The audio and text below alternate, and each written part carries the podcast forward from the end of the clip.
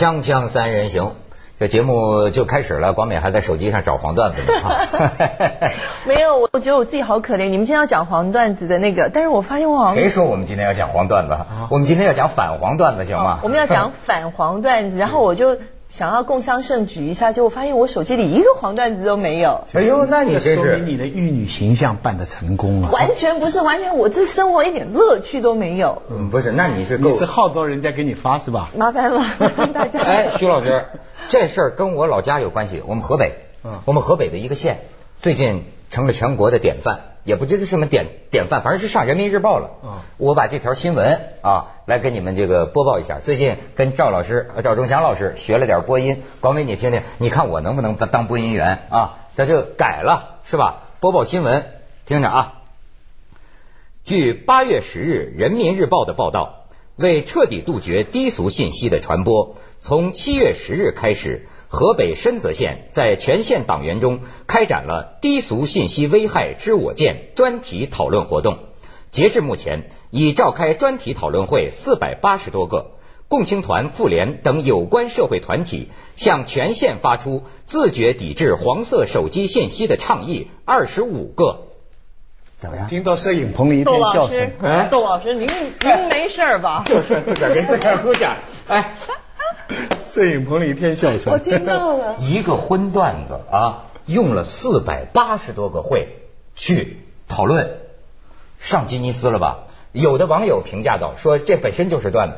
他们开会的时候怎么怎么讨论段子法？把段子拿来解剖啊？后来这一通攻击嘛，人家那个纪委书记出来接受采访，就说我首先要声明一点，就是广美刚才说的，说网上都在说我们开了四百八八十多个会讨论黄段子，我们不是讨论黄段子，我们是讨论反黄段子，打击黄段子，反黄段子对反了400多次。这你看书记说了嘛，这点我要明确，我们不是在讨论黄段子，我们禁止的是低俗信息，讨论的是危害性。说这个会啊，说四百八十多个会，大家说他们花那个纳税人的钱嘛，你们这么多党员干部，全县的这么多机关。为了一个黄黄反黄段子的事儿，从七月十号开始到现在，这才几天呢？有人算，平均一天就得开几个会反黄段子。后来这书记说了，不像你们想的那样，我们这个反黄段子这个会啊，有的开个十分钟嘛，有的开个两三分钟嘛，有的是开正经工作会的时候，开头结尾有的就是交流一个黄段子。人是严格禁止的，就中间穿插嘛。甚至书记还说了，我们有的时候也不耽误上班时间，我们上班之前，正式上班之前花十几分钟时间说一下这问题。啊，那你说要反黄段子，你首先要知己知彼，方能百战百胜。嗯你要是不知道什么叫黄段，比方说在座旁边有位女副书记，对不对？她说我不知道什么叫黄段子，那要举个例子，你能举个例子什么叫黄段子吗？孟书记，什么是能够对你构成妇女身心伤害的危害的黄段子？孟书记说一个都没有，来吧。我我给我给你举个例子，我听过一个呃不知道算不算黄段子哈，我听过这么个段子。呃，你你你听一下，你本能的感受就是对女性构不构成一种威胁？说有个蚊子进城了，然后看见前面有波涛汹涌，叭咬了一口，一吐硅胶来的。这年头食品安全真成问题，喝口奶都这么难，算不算黄段子啊？不是黄段子吧？但是你也没有很好笑呀。嗯，对，这是徐老师笑话没讲好。可是这是预言呐、这个出来半年以后就出来三鹿奶粉的事情啊，这个段子在在他在他出之前出现的，不是啊，就我觉得也确呃确实是，就说是人家有人问这个问题，就是说他因为他让全县举报。举报党员干部，他说我这个不算侵犯公民个人隐私，因为党员干部，他说我们认为不能搞这个。然后呢，他的老婆可以写，但是据说呢，没人举报。人家说这玩意儿也确实有个操作性，难道说看了别人的手机去举报，这又涉及到侵犯别人个人隐私了？那么，然后再有一个问题就是说，你怎么定位这个黄钻的？是然后这个书记说这个不言自明嘛。当然，最后我们要处理你的时候，我们会开会研究的，这事儿到底算不算黄段子？怎么叫不言自明？比方我刚才讲的这个算不算呢？对你作为女的，你听到会不会不高兴？因为这显然是在讲女的身体的某一部分，对不对？虽然讲食品安全，不是，徐老师实在说，他没太听懂，他没太听懂。干嘛侮辱我？我听懂了。是吗？当然听懂了呀。那你觉得是构成性骚扰吗？没有，我没有觉得被骚扰，但我也觉得这无聊不好笑，还拿出来讲。那我就觉得，我觉得最害怕的是这种，因为通常一般人我想要讲黄段子，是为了要多，好像跟人家什么什么什么凑近乎啊，就是好像加让两个人之间关系可以加温。现在不能讲。哦，原来不是，这个咱们就说定级别，确实你得拿出证据来，让大家来这个定一定哈。这个我讲的可能也不好笑，但是咱们主要是分级制开会，咱们在讨论。我可以讲几个程度不同的。好，还没讲自己就先笑了。不好笑，不好笑。咱在这严肃的谈谈谈这个问题啊，就是说我们是反。比如说，我先给你讲一个，就是说这么一个段子，就是说呀。这个呃，男孩子整天到这个女女孩的家里去约这个女儿，就像徐老师有女儿嘛，约他女儿啊出去呃喝咖啡啊看电影，大半年整天约他女儿出去喝咖啡看电影。后来呢，这女孩的爸爸在旁边看着不高兴了，就问这个小伙子，就说年轻人，你整天带着我女儿就是去喝咖啡看电影，你就不能干点别的吗？这年轻人听了很兴奋呐，您是说能干点别的了吗？这个算不算黄段子？这个不算黄段子，但他你看他影射到性，他没有他他只是暗示，他没有出现这个器官跟动作的。但我觉得如果程度上来讲的话，他那个段子比你那个段子还更淫秽，是吗？嗯，好，好，那我再说一个，这个算不算黄段？我是上半身，他是下半身，就是说。呃，咱们说就说这个呃，这是外这是外国的一个啊，外国的一个说一个神父说有个修女啊搭这个神父的车，然后这个神父和修女坐在车的后座啊，这个神父啊就去摸这个修女这个雪白的大腿，嗯，然后这个修女就跟神父长的一个什么就摸得到，他他撩起来嘛，他撩起来摸嘛，然后呢，这个修女就跟神父说说神父，你记得圣经第一百二十九条吗？神父羞红了脸，把手缩回来。然后晚上回家呢，查圣经，一看第一百二十九条，上面写着：再深入一点，你将获得无穷乐趣。陈生是生父仰天长叹：上帝呀，业务不熟，害死人呐！对对对，这这个呢有点好笑，他关键是最后这句，他整个前面的黄的部分哈是一个隐喻，他引出了后面我们常规的一个道理。引出了这个常规道理，就像我业务不熟害死人，就像就 就像我们我们以前讲过那个钱钟书举的这个例子，说识字的人不懂文学，就像太监，引出一句话，就虽有机会却无能力。所以他这个虽然讲了一个性的暗示，但他最后引出一个常理，我觉得这个水平比第一个高。这是有个励志，这完全是一个励，算是一个励志的黄段子。嗯，励志啊，对啊，鼓励大家加强业务。对对呀，励业务不熟。你这神神父真是业务不熟。是，绝对是。哎，你所以你看发现没有？真的到具一什么事就怕具体，一落实到具体，你会发现呢，会出现很多争议，对吧？比如说这个什么样的段子叫有危害的？低俗的段子，它的危害作用又有多大？它第二个黄段子还符合一般的娱乐过去三言两拍的一个基本的道理。三言两拍的小说你去看，一上来都很隐的，尼姑啦、和尚啦、通奸啦什么，但到最后呢，就是美色从来藏杀机，都是报应的。所以他这个段子的一个模式，叙述模式就一上来很不正经，但最后回到正经。嗯，但是你知道吗？他这个东西啊，有的表面上确实是没有脏字儿。可是呢，我感觉咱要严格审起来，好像是有些黄。你比方说，但不是，咱是为了批判啊，我就我就说这个，这个我可不是为了好笑或者毁淫毁道，批判，这是很严肃的一个问题。比如我那天手机收到一个信息，我就谴责了他妈，他就是我说你太淫秽了哈，他就收到他就说呀，这个他就说一个老农赶着一个驴车，路上也是搭车，怎么净爱搭车的？这路上也是碰见一个少妇，者要搭这个驴车。后来呢，经过一片小树林，这个老老农呢就说：“这个驴啊累了，是吧？说那个让放着驴啊在这儿吃会儿草，咱们俩啊到那个小树林乘会儿凉去。”结果这少妇就跟这个老夫啊就去了这个小树林嗯。那么在小树林里呢，老农就把他给搞定，嗯，对吧？搞完了之后呢，我出来，然后说咱们这驴车赶着驴接着走。后来又走到一片小树林，少妇说了，少妇说。让那个驴啊在那边吃会儿草，咱们俩 进小树林乘个凉。老农一听窃喜呀，哦，这是喜欢了，这是乘凉。然后完了之后又出来了，又出来这个赶着驴车又走了一段路。这个少妇又说说这个放驴子那吃会儿草，咱们俩再进去树林乘会儿凉去。老农手扶着树说：“ 我去吃草，让驴跟你去。我猜到是这么回事，我还以为你会说对少妇说：“您去那儿休息，我跟不是你们严肃一点，你们严肃一点。我这是反面教材，就咱要定级别的话，这玩意儿算黄段子吗？非常黄。可是你看，它也没有什么脏字儿。所以就有有另外一个段子呢，比他这个要我我个人觉得哈，嗯要更干净，但是性质有点像是蔡澜的一个一个一个专栏里边我看过一篇，嗯他说呢，这个家里的母猪啊。需要这个下种吧，需要给他，他就那个很努力的、非常苦的把这些母猪赶上了车，花了很大的力想赶上车，到了一个什么种猪场，嗯结果呢那天呢就叫种猪怎么怎么怎么就给他们下种吧，下完了回来了，这这一天把他累死了。晚上就睡得很熟，第二天早上一起来，这些母猪都在车上排队，已经排排在一起了。这蔡澜说的啊，蔡澜说的，这在香港也算合法出版物啊，合法出版物锵锵三人行，广告之后见。排在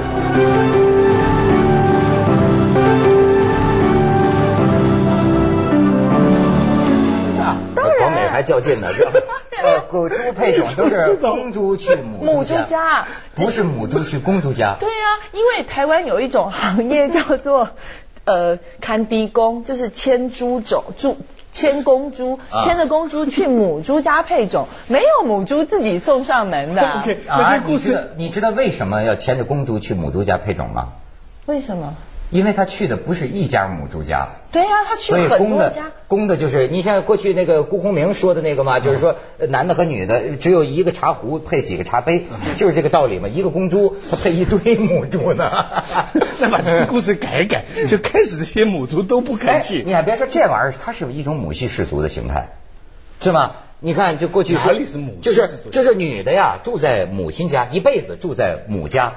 然后男的要来生孩子，母系氏族只知其母不知其父的，你知道吗？男的走走过来下下种，然全后是公这猪这。就有点惨了吧？因为大部分的公猪不是每个人都有机会去呃培养下一代，只有那个最好的种猪才能够培养下一代。不是每个男人都没错，我我看出来动物界啊是更加的竞争更你残酷这是。你强一直强调的能力问题。没错能就你上次讲的无房二手男，歇菜了吧？他上次讲一个女的说就网上有一个标题，就这个女的择偶嘛，叫做发牢骚，说无房二手男，凭什么嫌我胸部大？我说这个很能反映目前的择偶态势，是吧？这算不算黄段子？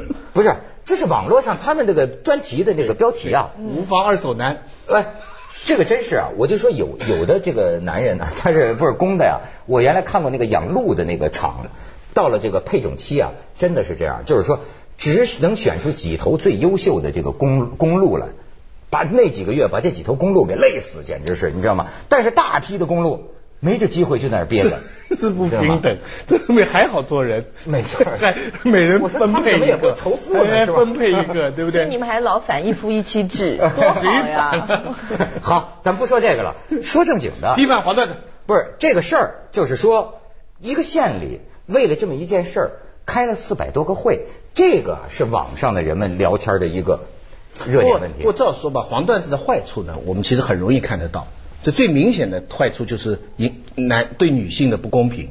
这真的试过，就我们自己男的，我我我们都试过。我们在吃饭、同事开会，男的觉得可以接受的，当我们讲的时候，女同事哈就在旁边觉得，就她也不好意思来讲你，嗯嗯嗯但是其实是引起他们不高兴的，嗯就是说，我觉得这是最明显，而且更多的人呢，呃，故意的用来骚扰或者是没错挑衅，没错或者诸如此类，而且这个女女女权得不到，这是某种初级程度的性骚扰。但是另外反过来讲，我还发现有些另外的功能，比方说领导跟下面的同事哈，偶然发一个黄段子哈，不伤大雅的黄段子哈，会使得他们之间的关系哈变得比平常做指示、发公文甚至喝酒达到更好的效果。下面的同事就会感到，嗯，这个领导对我是当我哥们儿。你这是典型的潜规则。哎，这潜规则，还有一条，女的会自己讲黄段子，在男人的场合讲黄段子，就像喝酒一样，是向男性社会规则妥协甚至取分的一个手段。是吗？对，你看有很多漂亮的女的哈，秘书之类的，她要是不能喝酒，她也什么都不听。你们一讲这个东西，她在一定的单位里面，广美说说，广美说说，这个咱们得听听女性这个的意见，这个主要以你们来定吧，她太纯粹了对吧？不不不能讲我纯粹，而是这样的。其实我我这样讲，我忽然想到今年的端午节的时候，我不晓得你们有没有收到，就是广为流传的一个段子。一开始是说，现就是我忘了原原版怎么说，但意思是说，现在的我就想把你。呃，怎么这样把你扒光，然后把你什么什么东西，用了很多性暗示对他用了很多很多的性暗示，但是最后讲的其实他扒光的就是一颗粽子。就把它的什么皮啊一层层的脱下来，然后什么，他就形容它的味道、什么口感、手感，嗯就写了一轮之后呢，其实就是讲的就是一颗粽子。但我跟你讲，因为那天我收到好多这样子的同一个段子，很多人发给我，但我老实跟你讲，可爱的男生，我有好感的男生，他发给我，我就觉得嗯。没问题，啊但是那种讨人厌的那种，我就觉得你这这什么？还是没有我就我就觉我就觉得受骚扰了，我就觉得受骚扰。还是那个发的人哎本身对的。女性看人的是吗？啊看人的你这个人，我这样是不是很很那个呀？呃，没有没有，很很正常的，很正常，看人的。他的意思就是说，这个黄段子跟 hello 是一个道理，嗯就跟你打招呼是一个道理。你你刚才说领如果领导给我发的话，我恐怕就会觉得是对是受骚扰。，对他是看人的，啊所以你看，我从来不跟女的发黄段子。这是好事还是坏事？不是，就是我，我还真的是，我挺注意这个的。男人们之间，他们发给我，对吧？有时候好像有交流，对吧？但是呢，我发给女人呢，其实我是过滤的，我不会把一些，因为我觉得啊，我是依据于我头脑中的女性不适的标准来决定的。但那是这样常常会有请问我但还有是不是女的啊我是不是？你啊、嗯那按照你刚才的逻辑，我在你眼里印象怎么样？恶心不恶心呢？不恶心不恶心。对，有的时候其实女人她是她恶心你这个人呐、你再给她搞这些黄的，她就觉得龌龊心。那要是女的给男的发呢，说明什么呢？哦，多半他这个我还少他肯定是对你有一些好感，他才会发。不会吧？真的女的对男的有好感，就是想反追这男的，就也通过发不不不黄段子吗不不？一定是不一定是想追，至少你他不恶心你，啊，你收到黄段子就说明他不恶心你。他不起码他不恶心你。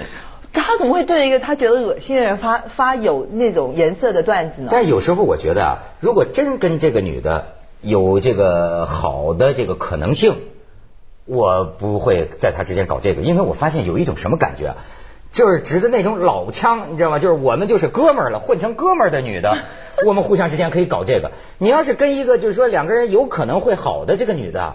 老弄这些个东西啊，说不定慢慢的感觉就不大可能说不往一块儿凑了。定女的给男的发黄段子是那种，就是说他既想跟你保持亲密关系，但又不想过了那条线。有的时候哥们多一点，对我觉得哥对们没错多一点。有的时候女的跟你发黄段子，实际上反而是给你造成一个保持一个巨蟹，没把你当男人，哎，没把你当或者说他把他也希望当男人你别把他当女人，对对对对？对对对。哇，这微妙的社会人情看来这个啊男女之间互发黄段子，我总结起来基本不是什么好事儿，对吧？对自己的交往不太有利，基本上都是绝望了才给你发一黄段子，是吧？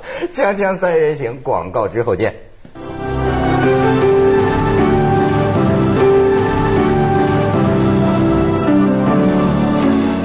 黄段子讲的太多了啊，咱们还是要维护这个社会风气嘛，对吗？其实我我这样讲吧，我觉得段子吧，就是基本上什么黄不黄，我觉得还不是最重要。我觉得最主要不要伤害别人。你这样想起来，我收到很多手机的段子，他们老拿农民开玩笑，对这是现在很不好我觉得这个就很糟糕。就尤其像我做过做过农民的人，对对推翻的。现在的人农民简直变成一个骂人的事。对，就有很多人就简单的，现在我开始以为是开玩笑的，后来发现他们不开玩笑，他他对这个人不满啊，他说有个有钱的人追他老土的样子，他就简单一句话农民，这这个是一个，其实咱们谁不是农民呢？这我觉得中我我哪有真是做过农民啊，不过也有些段子啊，你不能给他套上黄不黄，他可能有点性暗示，他可以讲的很巧妙。我最近听过一个哈，是呃，我一直觉得他在技巧上是很巧妙的。他什么？他说一个家里的工人呐、就是呃呃呃家庭的这个用工啊，他他什么都好，就是有一个缺点，就是他说话太大声了。嗯他说什么都大声，比方你你主人叫他泡杯茶，要龙井还要碧螺春呢，我马上就来了，就是声音很响的那种。那么那天呢，家里要请客了嘛，那主人就关照他了，就是说你呀、说话声音小点。你别人都好，你说话声音小的。那么那天呢，吃完饭以后，大家都在聊天嘛，嗯那女的工人就出来了，悄悄的走到他边上，说：“先生，我先睡了。哎，这种我觉得是属于幽默的范围内，对对吧？这种是是属于幽默的范围，不算黄段子没错儿。还有一个说是什么呃那个呃呃是啥我喜保姆啊就是你你说这个，还让我想起家里这个小小保姆气焰嚣张，跟那个家里的这个主妇吵架，就是说呃那个什么你呀、你你做饭不如我，这主妇就很生气，说谁说的？那先生说的。这主，然后呢，小小保姆又说，呃，你呀、你长得也不如我。这主妇更生气了，这是谁说的？也是先生说的。到最后，小保姆说出一什么呢？你做爱都不如我。这主妇这脸咵就下来了，说这也是先生说的吗？不是不是，司机小张说的。那你说这个东西又怎么定？对，这个很妙啊，这个最后这个很妙。呃，这个这个怎么定位呢？这有文学性，你看他最后都是转的，他是倒有一个包袱哈。所以你看，我真是深有感触。我们今天本来是要讨论这个低俗信息的危害性这个话题，我从一开始就是这么说，我反复强调。但是你看这个人性，或者说咱们仨的这人性，最后聊成了个什么？说明我们这样的题目要讨论四百多次。最后聊成 我们今天要讨论是400多次我们今天就是第四百八十一次会议了啊，所以这个天天讲，年年接下来为你播出讲，走向千万不要忘记反对黄段子。反反对黄段子，对，反对主主要是不要害人，不要伤人。